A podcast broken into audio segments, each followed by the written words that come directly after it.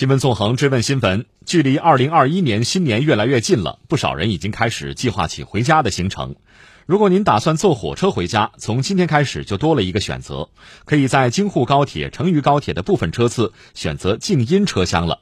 静音车厢也是我国在香港以外地区的首次探索。购买静音车厢的车票呢，其实也很简单，您只需要在铁路幺二三零六网站、手机 App、自动售货机等渠道呢购买京沪高铁、成渝高铁指定车次的车票的时候呢，根据系统提示，自愿选择购买静音车厢车票就可以了。那么静音车厢到底有多静？乘坐的时候又需要注意些什么呢？我们来听总台央广记者郭淼的报道。今天，京沪高铁将试点推出静音车厢。上海局担当的京沪高铁首批六趟列车将在三号车厢试点开展静音车厢服务。此前，京沪高速铁路股份有限公司董事会秘书赵飞在接受中国之声独家采访时表示，试点静音车厢服务就是为了给旅客提供更加安静舒适的旅行环境。那么，这个前提就是呢？愿意遵守相应的行为规范的旅客，比方说用更加低的音量去播放车放的这个广播，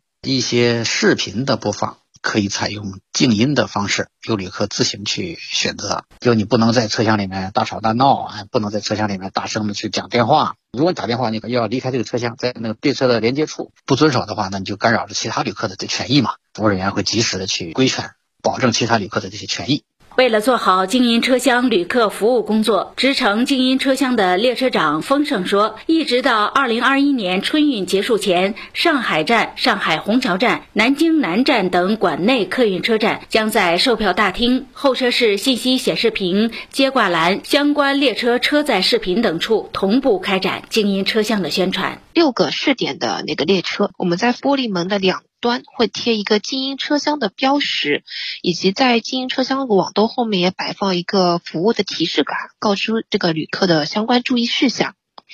另外呢，把这个车厢里面的呃广播的音量也是调在最高音量的百分之四十的左右。还有就是我们那个车门口乘务员的欢迎词可能会更加凸显出一个静音车厢，欢迎旅客乘坐静音车厢，然后这边请。旅客在车厢里面就是需要听一个音视频的话，我们尽量推荐他是使用自己的一个耳机进行一个听。如果旅客在车厢里面不小心公放了音量，乘务员也会及时的进行一个提醒。旅客接打电话啊，希望他们可以到连接处去接打。这样，乘务员跟旅客交流的话，会尽量的降低自己的这个音量。餐车的那个销售的小推车进入经营车厢后，他会停止这个产品的介绍。如果旅客提出他有一个购买的需求的时候，服务人员会小声的进行回复，并提供相关服务。